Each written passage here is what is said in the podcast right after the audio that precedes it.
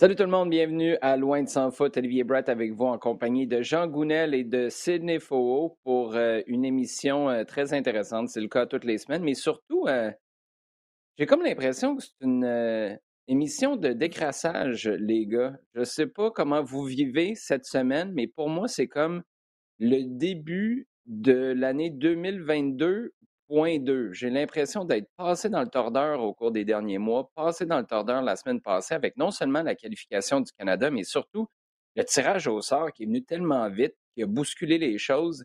Euh, avez-vous survécu? ouais, pas mal, pas mal. Mais oui, tu as, raison, c'est exactement la même impression euh, de mon côté. Et puis le fait qu'on euh, est tout de suite retombé dans le commun des choses. Ah il n'y a, rien eu, bam, bam, on a enchaîné, retour au championnat, retour à la Ligue des Champions et tout. Et au bout du compte, tu sais, tu as l'impression que c'est déjà il y a longtemps ce tirage au sort. Oui, euh, ouais, mais mon, euh, mon sommeil qui est toujours en rattrapage, je te dirais, je, suis conscient que ça fait pas si longtemps que ça, justement? On va y aller tout de suite avec notre segment à domicile, Sid, parce que ce que j'en dis est vrai pour, euh, pour l'Europe, mais c'est vrai pour la MLS aussi. Ça a recommencé rapidement le circuit Garber avec le CF Montréal qui était de passage en Ohio face à, chaque fois que je dis ça, j'ai de la misère à y croire, une de ces bêtes noires, le FC Cincinnati, qui est abonné au fond de classement année après année depuis son arrivée en MLS en 2019, mais qui pourtant donne toujours du fil à retordre aux, euh, Montréalais qui avaient gagné l'an dernier leur premier match face à Cincinnati depuis leur arrivée dans la Ligue. On en gagne un deuxième, mais à l'image du 5-4 en juillet dernier, au Stade Saputo. C'est un 4-3 qui a donné quelques cheveux gris à Wilfred Nancy. Oui, oui, tout à fait. Euh, c'était un peu une victoire amère. On le sentait en conférence de presse lorsqu'il a, communiqué qu'il voulait savourer la première victoire de l'année après euh, euh, quatre, quatre, matchs et donc son cinquième qui est enfin victorieux, mais qu'à la fois il était vraiment dérangé par le contenu de, de, de, son équipe, notamment en défense, forcément, qui a encaissé trois buts qui pourraient être évitable euh, lorsqu'ils sont euh, au niveau euh, de tactique et aussi, je pense, je, dirais mental pour parler de concentration, mais pas pour parler de, de, de faillite ou, ou, autre. Mais c'est vrai qu'on a senti que le Prénancier est un petit peu, un petit peu gêné par, par, la, par la manière. si on prend des, statistiques avancées, on est dans un expected goal de 2,85 pour Cincinnati et environ 0,70 pour, pour Montréal. On est quand même dans une victoire qui aurait dû être celle de, de Cincinnati. Montréal a trouvé les ressources pour euh, euh, aller la chercher euh, avec des, des, des, très très beaux buts euh, dans, dans, même dans la construction. Mais c'est vrai que euh, on est un petit peu voilà. Donc c'est sur la feuille de match, il y avait besoin de ces trois points-là par rapport au début de saison compliqué lié à la Ligue des Champions Concacaf. Euh, par contre, sur le contenu, c'est pas nécessairement un match sur lequel on va s'appuyer pour la suite des choses. On peut s'appuyer par contre sur la performance de Kai Kamara. Je pense que ça a été sa première performance euh, assumée, vraiment, où c'était euh, un point d'ancrage en attaque. Georgi Mihailovic marque un doublé pour la première fois de sa carrière en MLS, rendu à trois buts en MLS. Il n'en a jamais marqué plus que quatre dans une saison. C'est quand même hallucinant. Il y a trois buts, deux passes décisives en cinq matchs en 2019, ou euh, si je ne me trompe pas. C'est trois buts, deux passes décisives, sur la saison au complet. Il avait joué 27 rencontres. Mais c'est de là où je veux t'entendre, c'est la défense. En ce moment, j'ai fait le calcul vite, vite. Là. Si la tendance se maintient, puis on s'entend que ça ne peut pas continuer comme ça, es en ligne pour encaisser 95 buts cette année. Tu n'as jamais fait les séries en encaissant depuis 2014 dans l'Est, en encaissant plus que 61 buts dans une saison. Ça passe par quoi? Parce que tu regardes les buts. Le premier, c'est Rudy Camacho qui se fait aspirer haut sur le terrain. Il n'y a personne qui vient cadrer. On balance en arrière. Ça déboule. Euh, après ça, tu en as d'autres où euh, Lassie Lapalainen, un petit coup d'épaule tranquille, alors que tu devrais tacler de manière plus tranchante dans la surface de réparation. Pas tacler le gars, mais pousser le ballon en touche. C'est comme si cette équipe-là défend pas comme si sa vie en dépendait. Et là, je veux pas être plate, Sid, mais ta vie en dépend si tu considères ta vie comme une place en série, non? Oui, c'est sûr. Et puis, euh, de toute façon, en termes de, de, de talent intrinsèque, on est une équipe qui est quand même assez, assez, assez complète. je me parle, ah on parle de Rudy Camacho, Rudy Camacho de, de, Johnston, Miller, Waterman qui, est, qui, qui s'est mis largement, largement au diapason. donc, c'est une équipe qui, défensivement, ils sont intéressants. Et puis, lorsqu'on ajoute les performances défensives en Ligue des Champions CONCACAF, on sait que cette équipe est, capable de largement mieux défensivement. elle, a parfois, parfois été en difficulté contre les équipes mexicaines qui sont offensivement quand même très appréciables. Mais défensivement, cet esprit-là combatif dont tu parles un peu, et qui parfois sur certaines situations de duel, euh, et surtout j'insiste sur la concentration, euh, elle était, largement présente. Alors que là, il y a beaucoup de... Là, quand c'est pas les buts sur erreur directe, c'est les buts où tu sens que ben, un petit jaillissement, un pas vers l'avant, euh, une décision plus rapide, et, une différence monstre. donc c'est pour ça que bon, je, je, je pense que on va pas sur cette tangente de 95 buts, non, mais on devrait être inquiété encore une fois dans le chapitre dans, des statistiques avancées sur le fait qu'ils ont encaissé 6 buts de plus qu'il aurait dû en encaisser lorsqu'on voit la, la, qualité des changes produites par l'adversaire. Ça, ces six buts-là, c'est directement dans, la cour de, des joueurs et quasiment même de manière individuelle. Je crois que le retour de Piet fera beaucoup de bien au milieu de terrain, mais en même temps, je suis pas, je peux je suis pas certain que c'est, c'est, dans ce secteur de jeu qui, souvent a été, peut-être problématique, c'est là que se situent vraiment les, solutions euh, par rapport à la défense. Et quand je parle de défense, j'inclus aussi les pistons. Oui, on rôle offensif, mais on l'a vu sur cette situation, parce qu'il y a quand même un but contre son camp de, Johnston, très, certes malheureux, mais bon, il est, il est aussi impliqué sur d'autres situations euh, problématiques. Et du côté de le, département de Powell, enfin la Palainen sur ce sur j'ai pas trop compris parce que moi je trouvais qu'il justement il faisait un bon travail habituellement de fermer son couloir. Ah et là j'ai trouvé comme une forme de régression dans, sa, dans, dans son rôle défensif. Ces cinq-là, euh, avec Torkelson, avec Corbeau et autres, doivent vraiment travailler. Comme, vraiment, c'est comme très spécifiquement, parce que c'est pas. Je pense que c'est à leur portée par rapport au talent euh, qu'ils ont. Oui. Ouais, et euh, tu dis, on se dirige pas vers 95 buts. Je veux juste être clair, c'est pas mon opinion. Je suis juste non, non, avec non, les. Je, suis juste, non, non, mais je, suis juste avec les chiffres. Ceci dit, avec les chiffres, oui, on s'en va vers 95 buts en 2022. Donc, c'est évidemment la tendance. On va appeler Bernard de Rome puis demander de canceller le projet. On ne veut pas que la tendance se maintienne. Euh, Jean, Alfonso Davies, euh, nommé joueur de l'année euh, en CONCACAF. J'ai comme de la difficulté à me faire une tête. Ça commence où? Ça finit où? On considère quoi? Parce que Alfonso Davies, on s'entend, il a fait une différence monstre dans l'année dernière.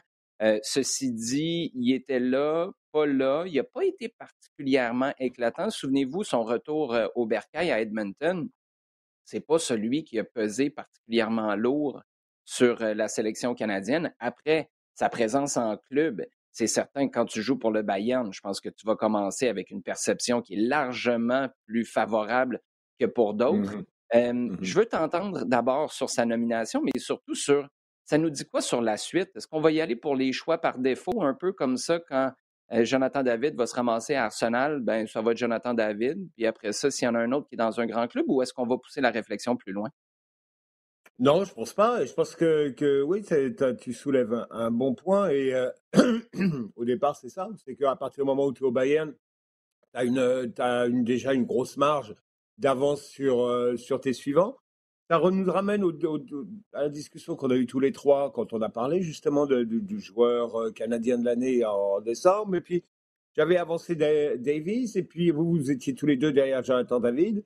Euh, ok, j'ai réfléchi et puis euh, en fait, ouais, ouais, complètement, j'étais à la, à, la, réflexion ensuite, j'étais complètement derrière vous. C'est vrai que sur l'année, David a connu une plus grosse progression et est devenu un joueur plus importants, plus rayonnants, dont, euh, la valeur, la valeur dans, un groupe, dans le collectif, est devenue, euh, est devenue plus importante que, euh, que Davis, toute chose mise en, en, relation, en considération. oui, je pense que, que Davis a une prime au, Bayern, certain. et comme tu dis, le jour où Jonathan David va aller, va aller à Arsenal ou, ou, Tottenham ou whatever, ça va, ça va être pas mal la même chose. Il partira avec, un, avec une coche d'avance. Euh, Davies, c'est certain qu'il a beaucoup moins joué l'an dernier. Euh, on l'a vu, il a ce moment, euh, il a ce moment charnière. Je pense que le, le match, euh, le match contre c'est Panama, je pense. Ouais. Ouais. bon, il, marque ce, ce but fou, hein, d'accord mais je pense qu'il est au cœur de la, euh, de la rébellion de l'équipe de la façon dont l'équipe se reprend en main alors qu'ils sont menés très très vite. Et puis là, on est encore relativement tôt dans les qualifications. C'est à domicile. Et c'est un piège monumental. À, à, ce moment-là, quand ils sont menés, il dit OK, ça peut, ça peut se prendre les pieds dans le tapis quand même assez rapidement. Là. Souviens, et, souviens-toi, souviens-toi, Jean, juste, juste un petit commentaire là-dessus. Souviens-toi, c'est, mm-hmm. même pas juste le but, c'est que le gros changement dans ce match-là, c'est quand John Herdman place Alfonso Davies d'un poste large, puis il met en attaque à côté de Jonathan David, qui ne se retrouvait pas dans la rencontre. Puis là, un, ça a libéré Jonathan David, puis Alfonso Davies a dit OK, là, euh, donnez-moi ça, là, je vais m'en occuper. Ce C'est pas juste le but en tant que tel. Tu fais bien de, rappeler que le point, la, bougie d'allumage de ce revirement de situation dans le match, c'est passé 100% par une décision de Herdman et le, repositionnement et la performance d'Alfonso Davies. Oui, absolument. Mais c'est vrai que dans l'ensemble, euh, sur l'année, euh, c'est vrai que Jonathan David a non seulement été euh, extrêmement présent et extrêmement influent, mais sa courbe de, progression n'a fait que grimper. Donc euh, c'est là que, oui, peut-être, je pense qu'on aurait pu regarder, et, moi le premier d'ailleurs, regarder de ce côté-là plutôt. Mention aussi que Crystal Dunn de Portland a eu le, prix pour les joueuses. C'est une joueuse qui, elle aussi, est sur une belle courbe de progression. Oui, euh, d'ailleurs, euh, décision, euh, peut-être, je ne sais pas, quand tu remets en contexte, ça l'est peut-être moins, mais quand tu suis en dilettante, Janine Becky qui quitte Manchester City pour aller, pour aller à Portland, ça, ça va être intéressant de voir si Ryan Wilkinson, Karina Leblanc ont cette, ce gravitas-là pour amener, amener des Canadiennes de premier plan à Portland. Sid, tu voulais ajouter quelque chose là-dessus? Oui, je me suis interrogé parce que d'une part, d'un point de vue local, Jonathan David a, a, connu une, une, excellente année 2021. Euh, mais à l'international, si, je puis dire, en tout cas en Europe, on oublie quand même que 2021, c'est l'année où Pulisic est, champion d'Europe, euh, vainqueur de la Supercoupe, champion du monde des clubs, etc. Et c'est intéressant, de, je me suis un peu demandé qu'est-ce que, un peu comme toujours le Ballon d'Or, en termes de définition, si c'est on, décide qui est le meilleur joueur de la CONCACAF, clairement, c'est Alfonso Davis, mais enfin, pas besoin de faire de vote quasiment sur les cinq prochaines années. Mais est-ce que est-ce que c'est la meilleure saison? Est-ce que c'est la les meilleures performances en Concacaf aussi? Quand on parle et je parle de Pulisic, je pense qu'il doit participer à la Gold Cup euh, ou à Ligue des Nations, l'un des deux. C'est quand même deux compétitions que Afonso Davis participe pas, donc sur notre territoire. C'est intéressant quand même, et, sans enlever que le fait que, que c'est lui qui porte l'équipe dans les, dans les tournois de préqualification avant la Gold Cup, en montrant que euh, les discussions sur euh, Canada versus Haïti, Grenade, etc. Il faut qu'on arrête complètement. elles sont terminées maintenant. Davis a décidé que c'est terminé. Mmh et les six premiers matchs de, de qualification, où véritablement aussi, je pense que il montre que Canada est là, est, là pour, euh, pour, pour rester. Donc, euh, je sais pas, enfin, en tout cas, je m'interroge un peu sur la définition, mais c'est un peu comme le ballon d'or, c'est toujours ça. Oh boy, là. Demande parfois, parfois, parfois, non, mais ça me fait penser un petit peu à ça quand même. Je, je vais partir ça déprime. José Mourinho puis le ballon d'or, donnez-nous un break, euh, s'il vous plaît. c'est drôle, juste, pour conclure, juste pour conclure là-dessus. Au même titre, il y a comme un billet favorable pour Alfonso Davies. J'ai vraiment l'impression que, surtout pour les Américains, il va y avoir un billet défavorable pour Christian Pulisic. C'est comme si on a une éternelle insatisfaction envers lui et il faudrait non seulement qu'il gagne la Champions League, mais qu'il soit celui qui marque dans tous les matchs, qui porte son équipe sur ses mm-hmm. épaules. Bref, ça aussi, ça va être une réflexion intéressante euh, au cours des prochaines années. Euh, à plus court terme, Jean, il y a la Ligue des Nations euh, CONCACAF qui va reprendre avec quoi? C'est les quatre premières journées. Euh, au, mois de juin. Le Canada qui se retrouve dans un groupe avec le Honduras et euh, Curaçao. Euh, tu utilises ça comment? C'était John Herdman, cette compétition-là? C'est les deux, deux, journées. Il y a deux matchs de, Ligue des Nations, si j'ai bien vu. Il y en a deux au mois de juin et donc on est des groupes de trois. Ça veut dire quatre matchs, deux au mois de juin et deux au mois de mars. Donc c'est ça que euh, c'est assez allégé d'ailleurs. Ce que j'ai ici, ce que j'ai ici, là, puis là, je pourrais peut-être double vérifier, mais c'est mm-hmm. match day 1, 2, 3, 4 du 2 au 14 juin, puis match day 5, 6 en mars 2023. Donc là, oui. peut-être que c'est ça, exactement. Bref. Pour les groupes. Euh, ça dépend peut-être des, groupes, justement. Ouais. Il y a des groupes à 4, il y a des groupes à 3. Canada est dans un groupe à 3 avec Honduras et Curaçao. Donc, euh, bah écoute, D'abord, le fait que euh, le Canada ait remonté son rang euh, au niveau de la CONCACAF, ça leur permet d'être dans les têtes de série, ce qu'ils n'étaient pas avant, ce qui fait que dans la dernière Ligue des Nations, ils s'étaient retrouvés avec les États-Unis, donc avec euh, l'obligation de faire un gros résultat forcément pour terminer premier du groupe. Fait que les premiers groupes, donc on a quatre c'est une première division, une première division dans laquelle il y a quatre groupes. Les vainqueurs de groupe continuent en demi-finale, finale pour gagner la Ligue des Nations. Les derniers groupes redescendent en division 2. L'équipe qui reste euh, au milieu, elle fait rien d'autre. Euh, donc euh, là, le Canada est tête de série. Ça fait qu'ils évitent des grosses pointures. Et encore maintenant, ça fait c'est récurrent dans notre discussion. Qu'est-ce qu'une grosse pointure et comment juger le Canada vis-à-vis de ces équipes-là Ça a pas mal changé depuis un an. donc, il se retrouve avec Honduras, Curaçao. Clairement, on a deux, deux types d'adversaires. On a un adversaire pour CACAF classique, Honduras. Maintenant que le Canada a montré que était capable d'en prendre la mesure, même si ça n'a pas été un adversaire facile du tout, euh, un même d'un des plus pénibles à jouer. Curaçao, normalement, on a vu que ça faisait partie plus de ce que le Canada a connu au début des qualifications, clairement, et, et, maintenant de façon récurrente dans les premiers tours de Gold Cup. Donc, euh, il y a tout à espérer que là, Canada va finir premier de son groupe et donc être capable d'avancer pour des demi-finales Là, on, se projette sur 2023, donc c'est moins euh, urgent. Mais euh, être capable d'être euh, prétendant à remporter cette. parce qu'au bout du compte, c'est ça. Là, maintenant, Canada est dans un statut où il peut être prétendant à remporter une, une Ligue des Nations CONCACAF, de la même façon qu'on peut dire maintenant qu'ils doivent être prétendants pour remporter une Gold Cup.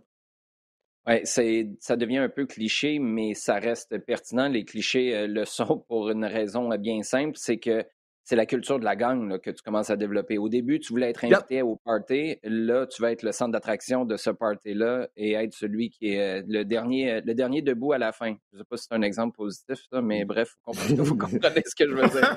Euh, très, très, rapide commentaire, les gars, sur une semaine plus tard, le groupe, ben, près d'une semaine plus tard, sur le groupe F à la Coupe du Monde, Maroc, Croatie, Belgique. On parle beaucoup des Belges et des Croates qui ont une équipe, une génération vieillissante. Est-ce que tu as tiré sur l'élastique un peu trop?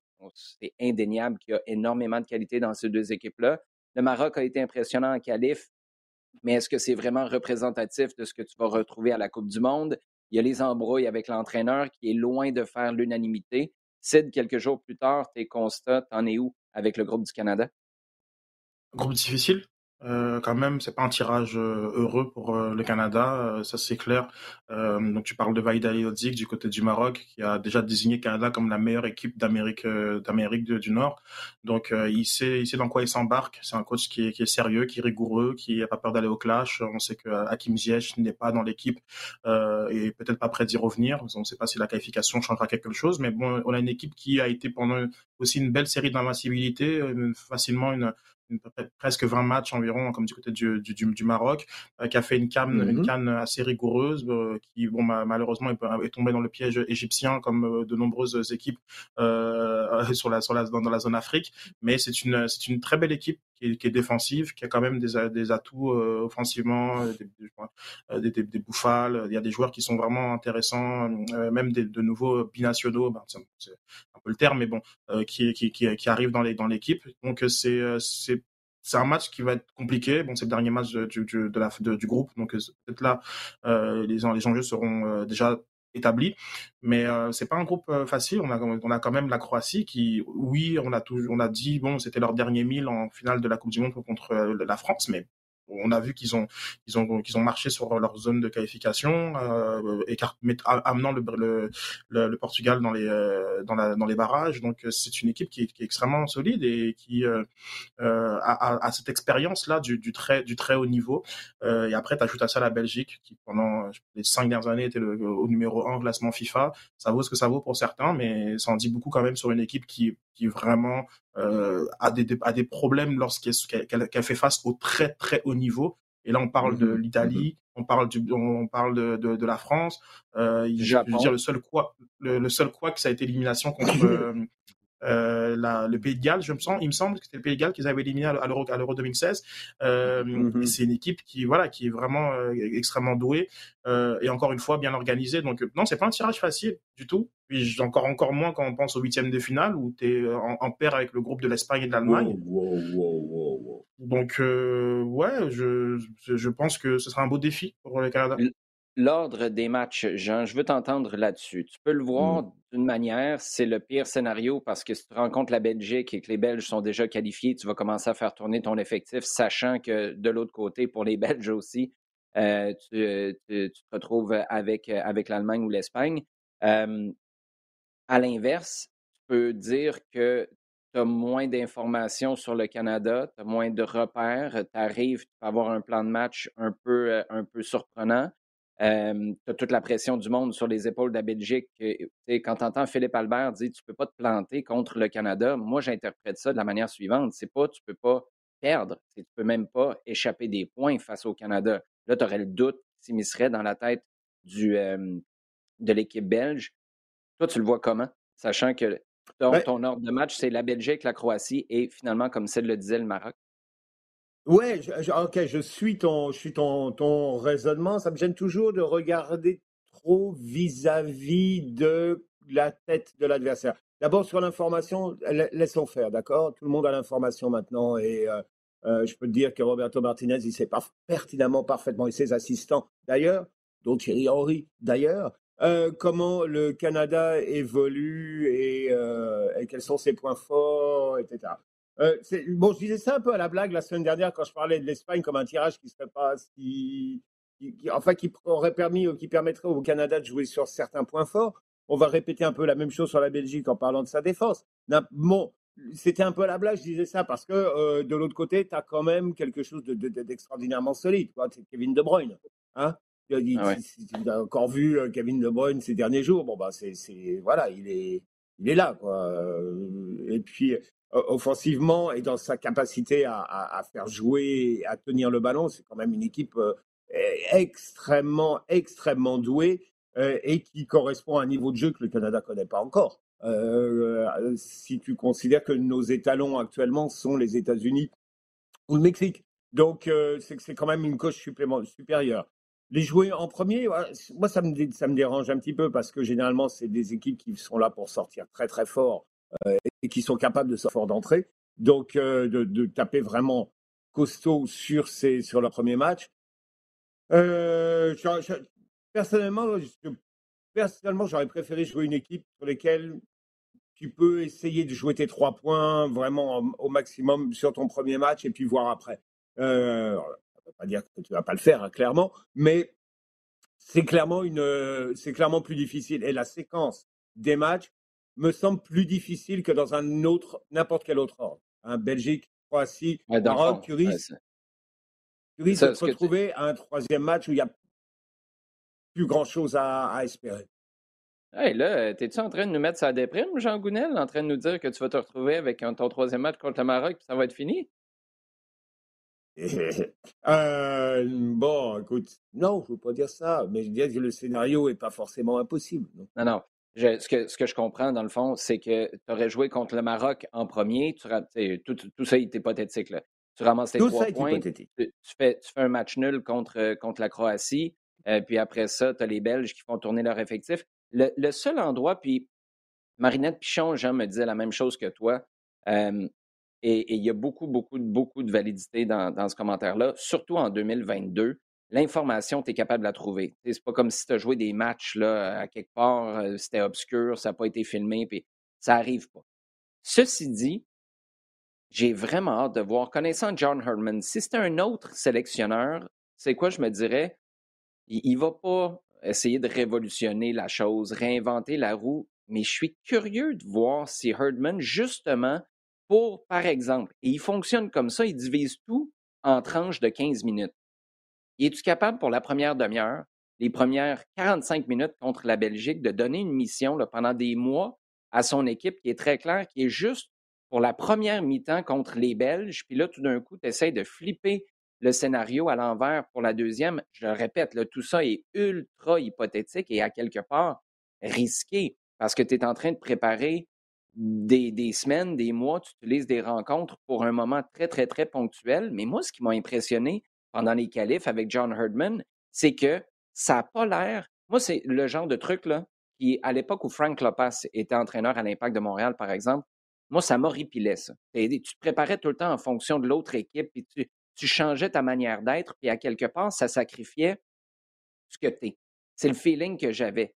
Parce que, dans les faits, l'équipe avait l'air un peu perdue puis affectée par ces changements-là. Il n'y avait pas de stabilité. Mmh mmh Moi, ce qui m'impressionne, puis peut-être que tu peux conclure là-dessus, Jean, après, c'est que Herdman, quand il donne une mission à ses gars, ça a souvent l'air clair, puis l'équipe n'a pas toujours été parfaite, mais tu l'as rarement senti à court de repères. En fait, là où il n'y a vraiment pas eu de repères, c'est probablement en Jamaïque, puis le dernier match, quand tu vas au Panama, où tu t'es dit, bon, peut-être que la qualif est déjà dans la poche, puis on n'a pas jeté la serviette, là, mais peut-être perdu le nord un petit peu. C'est la seule chose qui me fait dire, tu sais quoi, peut-être que sur un match, Herdman est capable de sortir un lapin de son chapeau, qui sera moins attendu du côté de la Belgique.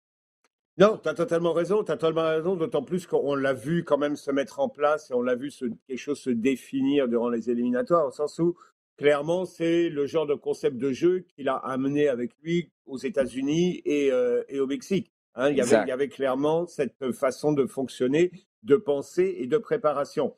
Et, euh, dans, l'absolu, je pense que tu as totalement raison. Je pense que tu as totalement raison dans le sens où c'est tout à fait le, l'approche que euh, Herman va avoir et qu'il doit avoir. Maintenant, tout mettre des mois de travail sur une séquence, non, non, non, un événement.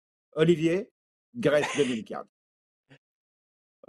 Grèce 2004, exactement. Honnêtement, tout est préparé ponctuellement sur tel type, sur l'adversaire, sur telle chose. On va faire telle chose, on va l'exécuter à tel moment. Et ça marche. Il faut que ça marche, évidemment. Là, je, je, vais juste apporter un petit bémol là-dessus. Il faut que Steven Eustachio arrête de nous envoyer des fusées dans l'espace qui redescendent avec de la neige dessus sur ses corners, parce que sinon, je te confirme que ça ne fera pas une Grèce 2004. Si j'ai un petit reproche à apporter à M. Eustachio, quand tu vises Steven Vittoria au 14e poteau en arrière, puis que tu envoies un missile de Elon Musk qui redescend avec, euh, je ne sais pas, un mix de la fusée de Musk et de celle de Jeff Bezos, c'est parce que c'est parti trop haut, puis ça donne le temps à tout le monde de défendre. Voilà, c'était mon édito. Coup de pied arrêté pour Steven Eustachio. On va passer à notre segment. Tu dis ça, tu dis rien. Ah, exactement. En temps additionnel, euh, maintenant, Sid, y a-tu, euh, parce qu'on a beaucoup décortiqué le groupe F, celui du Canada pour la Qatar, mais est-ce qu'il y a d'autres, soit des groupes, mais surtout des affiches que tu attends avec beaucoup d'anticipation? Oui, forcément, Espagne-Allemagne. On, a, on a deux anciens champions du monde, on a deux coachs d'un grand talent tactique, donc c'est l'affiche de, qui, retient le plus mon, attention. Maintenant, euh, moi j'adore le groupe A, le groupe du Qatar, Équateur, euh, euh, Sénégal, Pays-Bas. Trouve que c'est un groupe qui va aller dans tous les sens. On est sur, on est dans tous les continents. On est dans des équipes de, niveau homogène avec forcément le Pays-Bas un peu plus au-dessus et le Qatar un peu plus en dessous. On a un Sénégal qui a un statut maintenant à, assumer. On a l'Équateur qui doit aussi montrer que ben, son début de saison, son début de qualification en Comebol, euh, c'était pas, un, hasard et que c'est, ils sont, là à la place de la Colombie, par exemple, euh, pour euh, pour montrer quelque chose d'intéressant. Donc j'aime beaucoup ce groupe A. Euh, après il y a tellement tellement de matchs, comme la revanche entre l'Uruguay et le Ghana qui avait fait pleurer toute l'Afrique avec la main de Suarez en 2010. Ben ça aussi on a envie de voir ça avec impatience. Puis je, non, je suis je suis je suis très excité parce que c'est un tirage au sort qui est quand même assez homogène et effectivement chez nous d'un point de vue local, hormis le groupe F du Canada, on va voir les États-Unis et les et les, et les Anglais s'écharper pendant des, des, mois sur sur par médias interposés. Ce sera très très drôle. Ça a déjà commencé d'ailleurs. Donc, euh, on a un beau tirage au sort quand même. Oui, Jean, toi, je présume que ça va être euh, Iran, États-Unis, parce que ça, c'est intéressant pour à peu près toutes les pages d'un euh, quotidien. Et l'autre, l'autre, ça va être Angleterre-Écosse, c'est ça? Non, ben, Angleterre-Écosse, d'abord, l'Écosse n'est pas là. Mais c'est sûr qu'en Angleterre-Écosse à la Coupe du Monde, bah, l'Écosse n'est pas là. L'Écosse est en, barrage et a encore du chemin à faire. Il y a un barrage contre l'Ukraine et si jamais il le gagne, il y a encore un barrage contre le Pays de Galles. Donc on va voir. Encore que, comme je te disais l'autre jour avant le tirage au sort, j'aimerais vraiment voir la tartane armée au, Qatar parce que je pense qu'au niveau du choc, ce serait quelque chose d'assez, d'assez majeur. Enfin bon, non, je rejoins, non, non, non, non, je rejoins Sid. Pays-Bas-Sénégal, je trouve que c'est extraordinaire.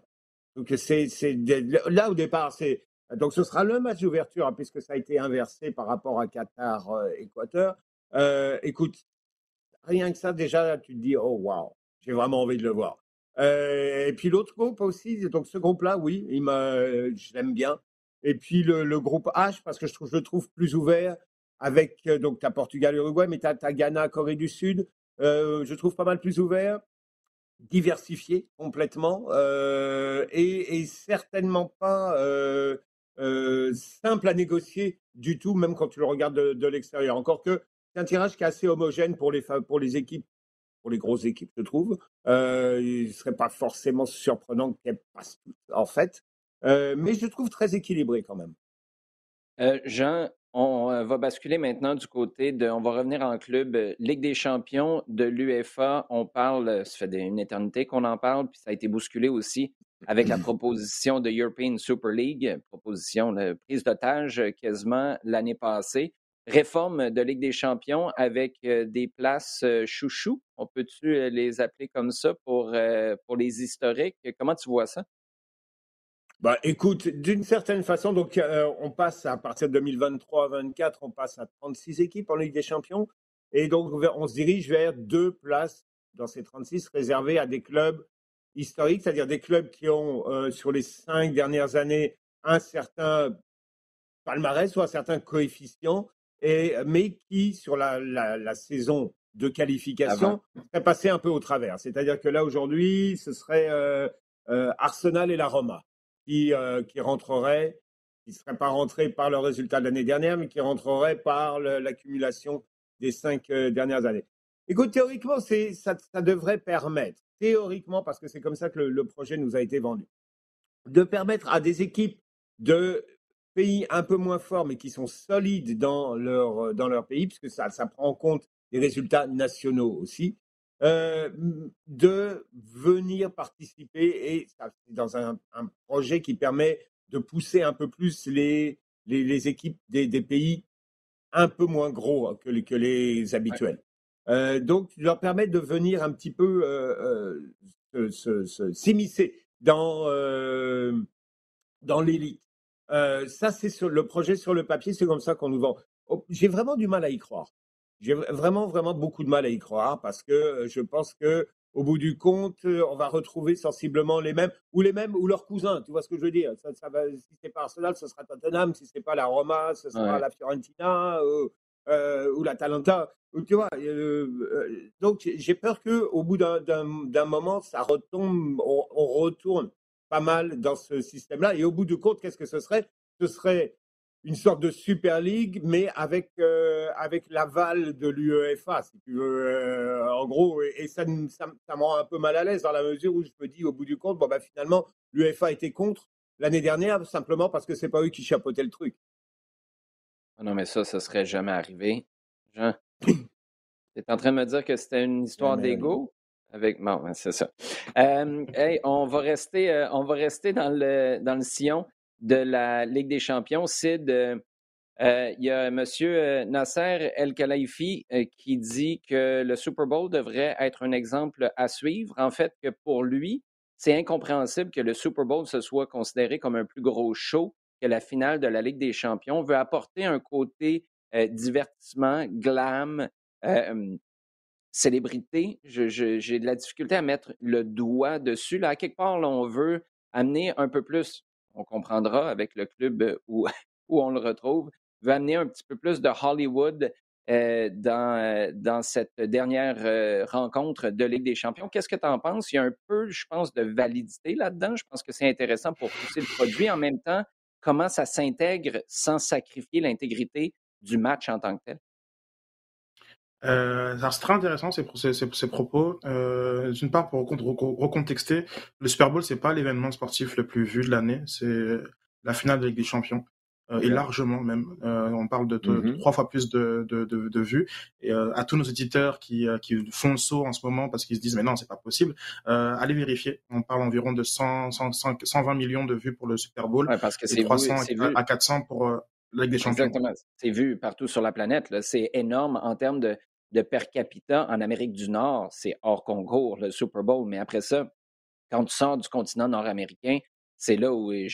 Moi, les gens en Europe, là, ma famille en, Irlande, il n'y a personne qui regarde le Super Bowl. Déjà, ne serait-ce que l'heure fait en sorte que ça ne fonctionne pas. Les commentaires, par contre, c'est on n'a pas dit que dans l'absolu, il y avait plus de gens qui suivaient le Super Bowl, mais c'est vrai que dans le feeling qui entoure l'événement, il y a quelque chose, je reviens au per capita par exemple, il y a quelque chose qui transcende largement la NFL. Il n'y a pas beaucoup de gens qui se contrebalancent du soccer qui regardent la finale de Ligue des Champions.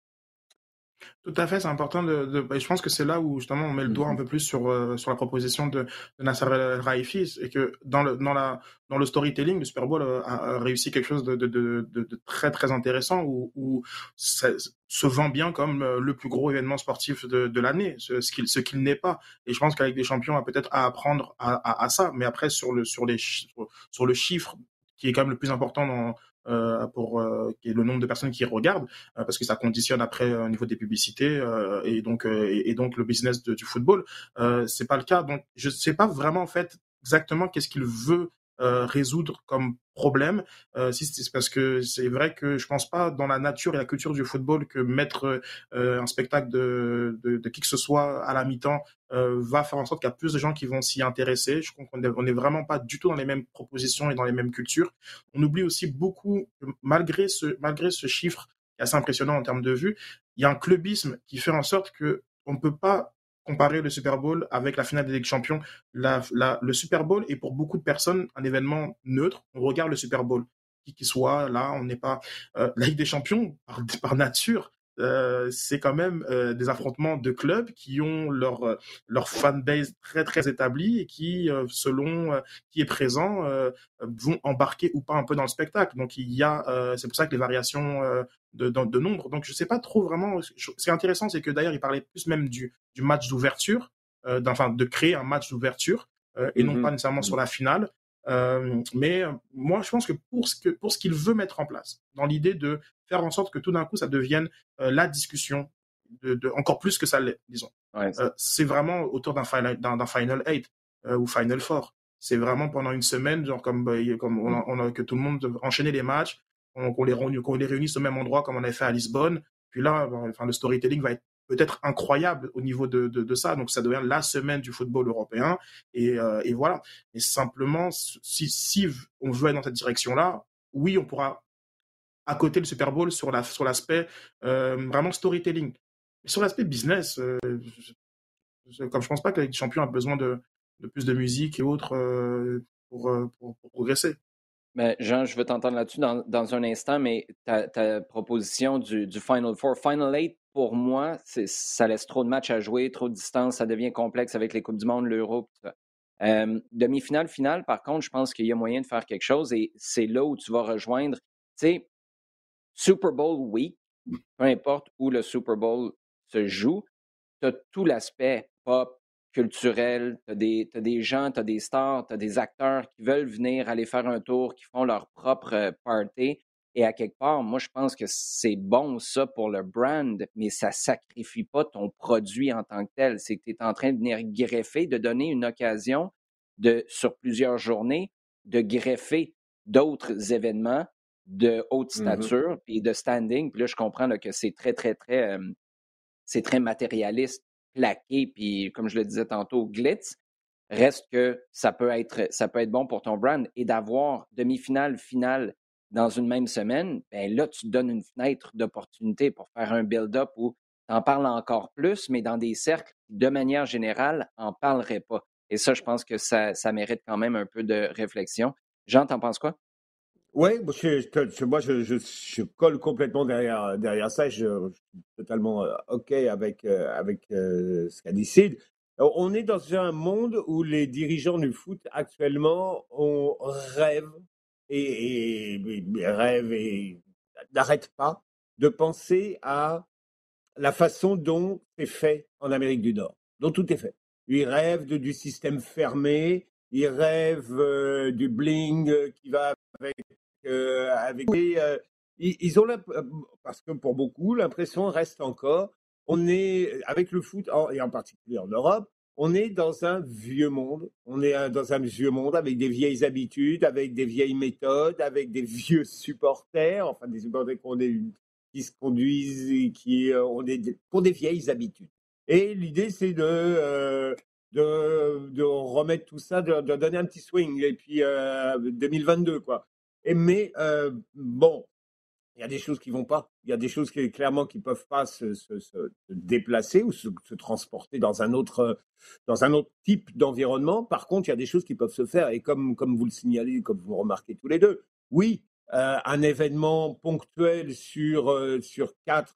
Regarde, qu'est-ce qui marche avec le Super Bowl? Ce sont ces deux semaines avant où toute la planète football américain s'arrête et se transporte à tel endroit et ça fait converger euh, oui, euh, toute la partie bling showbiz, mais euh, aussi euh, les médias. Tu fais venir des médias, tu fais venir des, fans d'un peu partout qui vont converger vers un endroit. Il y a tout un certain nombre d'événements, d'activités qui sont autour, et c'est une petite planète, un petit centre du monde, un petit soleil du, du sport vers, lequel tout converge pendant deux semaines dans le cas du Super Bowl, mais que tu peux transposer plus facilement avec une Ligue des Champions et un, effectivement un, projet euh, demi-finale finale euh, à un endroit fixe. Sid, avant qu'on passe au sujet chaud, oui, vas-y. Vraiment une petite parenthèse, parce que vous l'avez fait, le tirage au sort de la Coupe du Monde. Ça, c'est un tirage au sort à l'américaine. Vous n'avez pas trouvé ça lourd au bout d'un moment? Oh, Le spectacle, comme les stars, comme les vidéos, etc. ça, le tirage au sort de Qatar, c'est un tirage à l'américaine. Voilà. C'est long, c'est divertissant, c'est des gens qu'on ramène sur le stage, etc. Au bout d'un moment, nous, dans la culture football, notre sport à la base est déjà long. Ce qui est à côté, là, il faut que ce soit court. Donc, Ouais, mais je là-dessus, par contre, c'est tellement intéressant ce que tu dis là. Moi, de la manière que je le vois, là, c'est des à côté c'est des satellites. Il ne faut pas que ça fasse partie de ton match en tant que tel. Par exemple, moi, j'en ai pas vu une tonne, puis peut-être que je ne suis pas les bons médias sociaux, là. J'ai pas vu une tonne de, de, cérémonies, de, de ou de trucs où euh, il, y avait, il y avait des événements satellites en marge du tirage. Mais si tu as euh, LeBron qui va faire, euh, qui va faire un party à la veille, trois jours avant la finale de Ligue des champions en Europe, ben, tu vas en voir du contenu de ça. Euh, si tu as euh, J-Lo qui va faire un concert ou Prince à l'époque qui va faire un concert à, mm-hmm. à, Londres, à quelque part, il débarque, euh, il débarque à Camden, dans un, dans un petit truc miteux, puis il va faire un, spectacle surprise, puis là, ça fait le tour de la planète. Mais ça, à quelque part, ça, ça fait rayonner ton événement, mais ça ne sacrifie rien de ton produit. Le problème, puis c'est pour ça que tantôt, moi, j'ai posé la question, est-ce que tu peux faire ça à la mi-temps? Pour moi, la réponse, c'est non. La mi-temps au soccer, c'est 15 minutes chrono, tu es reparti, puis il n'y a pas de niaisage de comme au hockey, par exemple, puis là, ça fait partie des mœurs. Mais moi, je me souviens de l'époque où tu débarquais à l'aréna pour la première fois, puis tu disais, c'est quoi cette lumière-là rouge qui est allumée près du banc des punitions? Ah ben, c'est parce que maintenant, on arrête pour les pubs à la télé. Mais là, on, on, le prend pour acquis, ça. Mais je pense que tu ne peux pas dénaturer, ça ne se prête pas, tu as raison, le soccer ne se prête pas à ça. Mais est-ce que tu peux faire des trucs satellite qui ajoute au prestige. Là, je pense qu'il y, a quelque chose à faire là-dessus. Très rapidement, Sid, un petit commentaire. Liverpool City, là, ça va être excitant jusqu'à la fin. Les deux équipes en Ligue des Champions, les deux équipes en FA Cup, les deux équipes qui se battent pour la, Premier League. À quelque part, on arrête tout le monde de jouer puis on les regarde aller? mais pratiquement, parce que c'est un peu ça qui s'est passé même, même hier. Je veux dire, on les regardait en sachant qu'il y a l'affrontement en fin, en fin de semaine.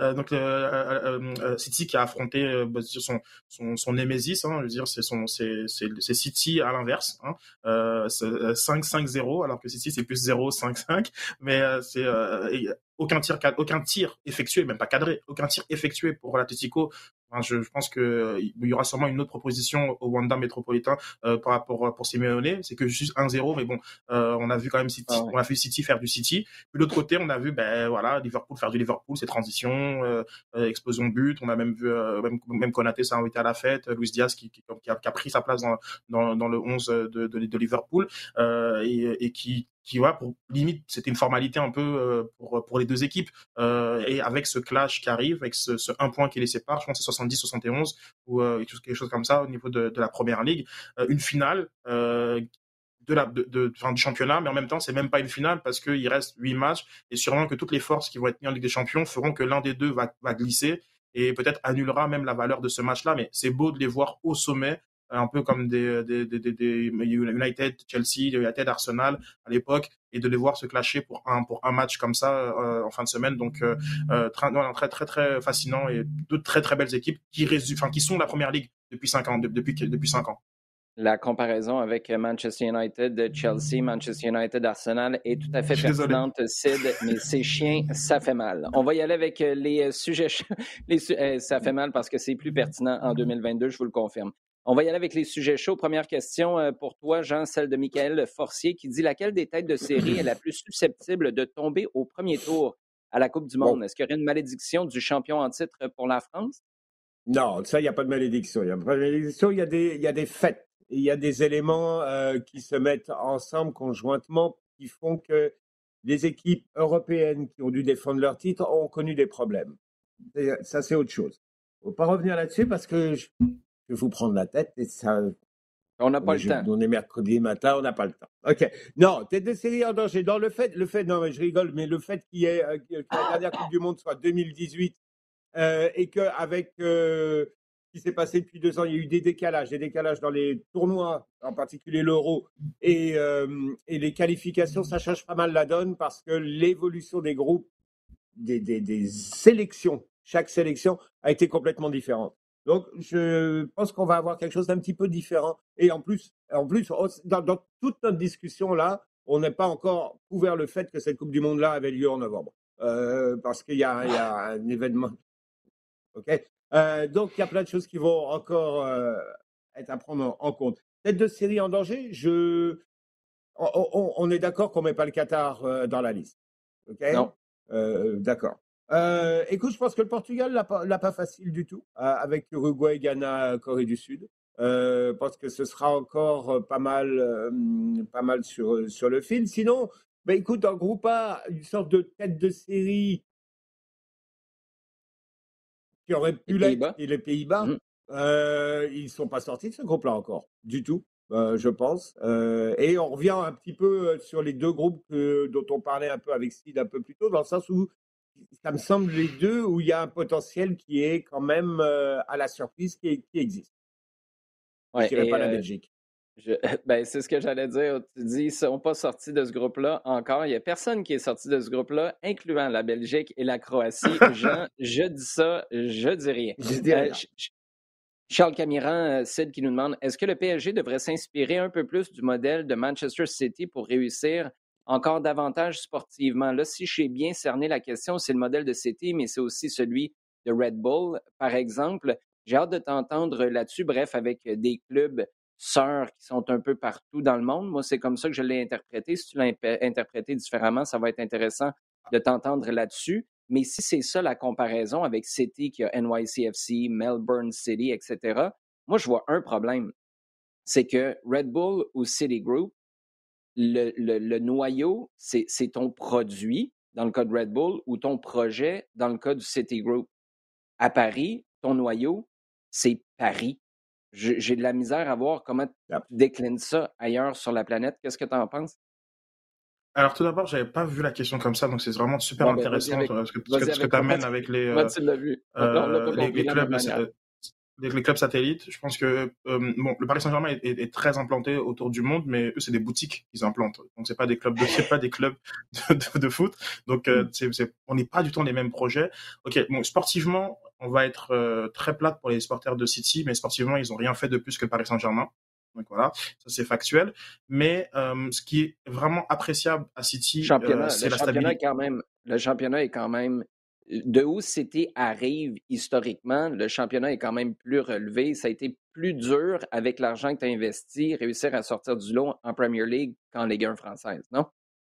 Non, tout à fait, mais après, comme Paris Saint-Germain n'a pas pu importer des, des, équipes d'ailleurs de, pour euh, renforcer le championnat français, mais je comprends, je comprends l'idée, parce que faut qu'on soit clair sur ça. Ils ont, City n'a pas, n'a pas accompli de choses Paris Saint-Germain n'a pas fait. Ça, il faut être très clair sur ça. Mais après, sportivement, ce que City fait dans sa cohérence sportive, ils sont mais largement euh, supérieurs au Paris Saint-Germain. C'est une équipe qui est ultra mmh cohérente dans son recrutement, euh, dans son dans, dans, dans son jeu, euh, dans sa propos, dans, dans, toutes ses propositions. Et il y a beaucoup à apprendre de City pour le Paris Saint-Germain dans la stabilité, dans la confiance mise à un coach, manager, dans le, dans le laisser travailler des personnes qui sont en place, euh, de recruter sportifs avant tout et non pas euh, recruter euh, euh, bling bling marketing euh, comme comme ils ont tendance à le faire du côté du Paris Saint-Germain. Donc il y a beaucoup à, à, apprendre par rapport à par rapport à, à, à City sportivement. comme mettez, mettez, faites confiance à des gens et laissez-les travailler. Et ça, si tu mets, si tu mets, si tu mets ça au PSG, oui, là, là, t'as une révolution. Parce que depuis dix ans, c'est complètement l'inverse. Ouais, comme dirait Gabriel Gervais, nouveau président du CF Montréal, c'est le capital humain qui est important. Il faut euh, lui faire confiance et le laisser travailler. On va continuer avec euh, toi, Sid, pour la prochaine question, si tu le permets. Mathieu Lapierre qui nous dit au mercato d'été, quelle sera la position que l'impact devra améliorer le plus possible? Pour finir en force, d'ailleurs, Mathieu qui a bien remarqué que maintenant, Joey Saputo a donné l'autorisation pour euh, utiliser le nom Impact comme, euh, euh, comme surnom, si on en a envie. Et Mathieu finissait d'ailleurs en disant, Olivier, si tu choisis ma question, mon nom est Lapierre et non Lapierrière. Je présume, Mathieu, que j'ai ramassé ton nom dans le passé. Je m'en excuse, mais occupe pas de ma part. bref, c'est intéressant parce que Sid, je pense pas qu'on aurait eu la même discussion il y a quelques mois. La défense sur papier semble solide. En attaque, il te manque un paquet de morceaux. Pourtant, tu as marqué sept buts sur les deux derniers matchs et tu en as encaissé six. Au milieu de terrain, euh, ça roule, mais tu as encore des absents euh, à ce poste-là. Ta priorité, ce serait quoi? Si, on, vise en termes de priorité dans l'idée de gagner tout de suite, euh, et, le plus possible dans les moyens, moi, ce sera un gardien, un, gardien un, très bon gardien, un gardien de, 27 ans, 28 ans, établi, genre comme qui a, qui a, fait, ses, qui a fait ses preuves. Euh, pour, le, pour le reste, j'ai tendance à, à, penser que euh, en étant en santé et en jouant un peu plus souvent, que les choses vont se replacer.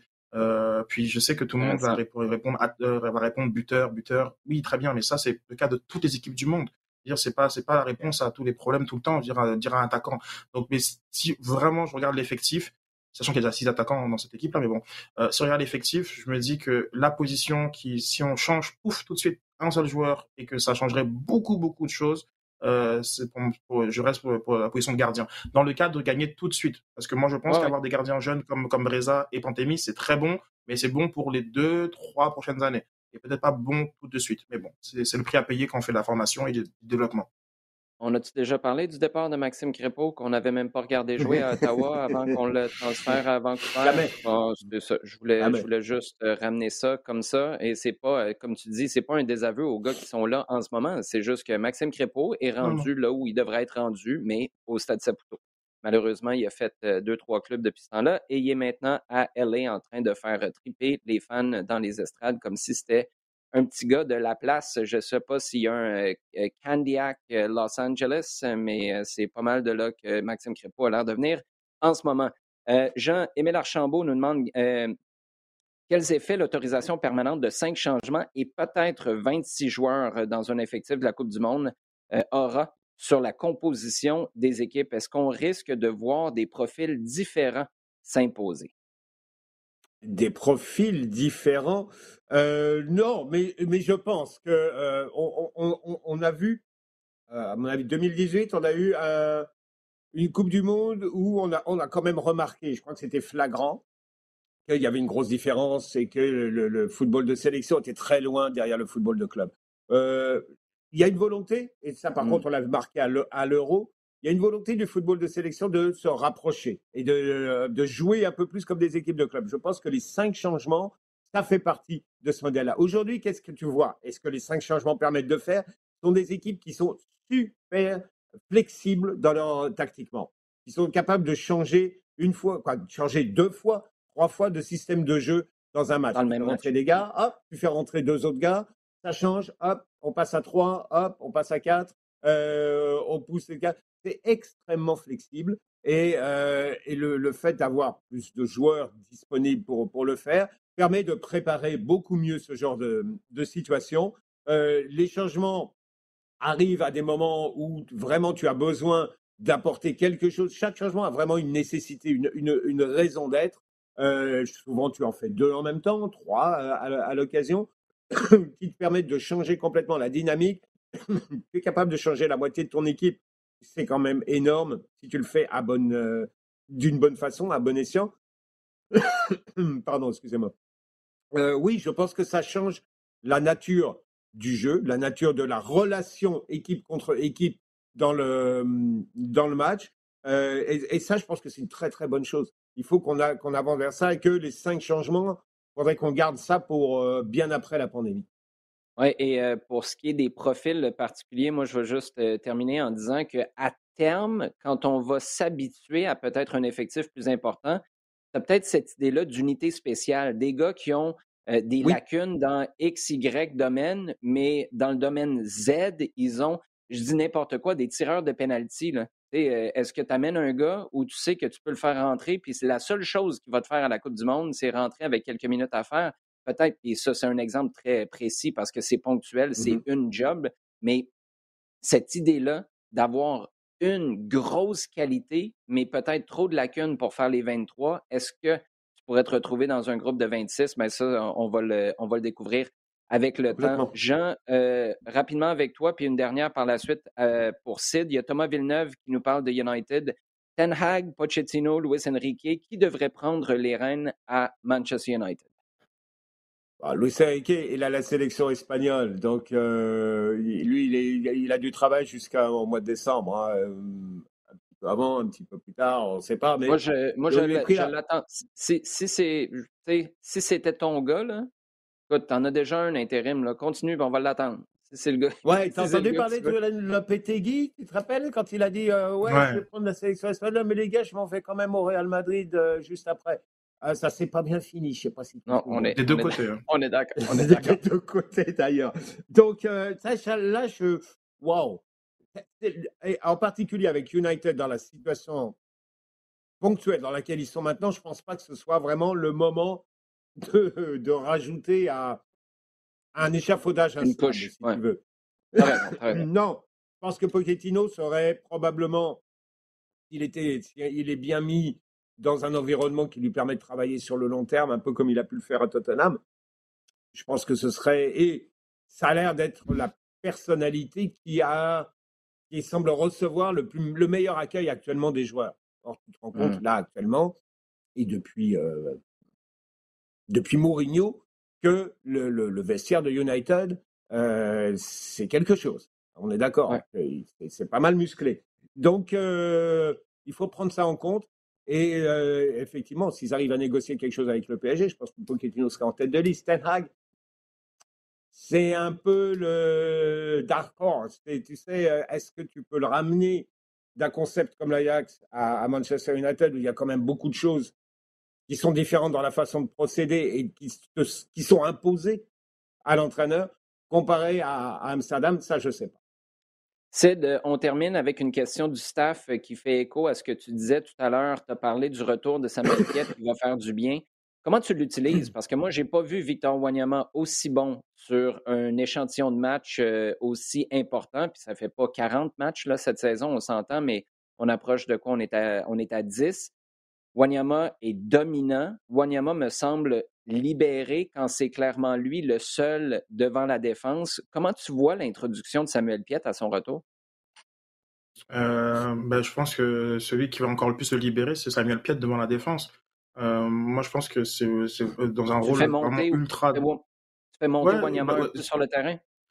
Moi, je pense que la, la, la, configuration, euh, va dire playoff, comme absolument gagner des points, va passer avec trois, trois milieux.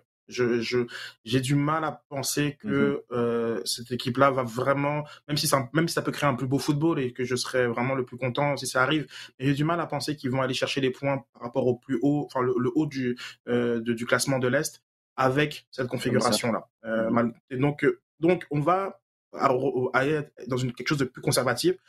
Donc à 3, donc Piet, Wanyama et où connaît Zouir à, leur côté. Et euh, c'est pour ça que, et je crois aussi que dans, dans, dans ce côté-là où Wanyama peut se projeter, en tout en sachant que derrière, tu as, Piet qui est capable de tout ramasser et que Piet est vraiment dans son cocon aussi devant la défense en 6 très traditionnel. Euh, je, je, je, pense que ça peut être tout à fait compatible et, créer des, des, bons résultats.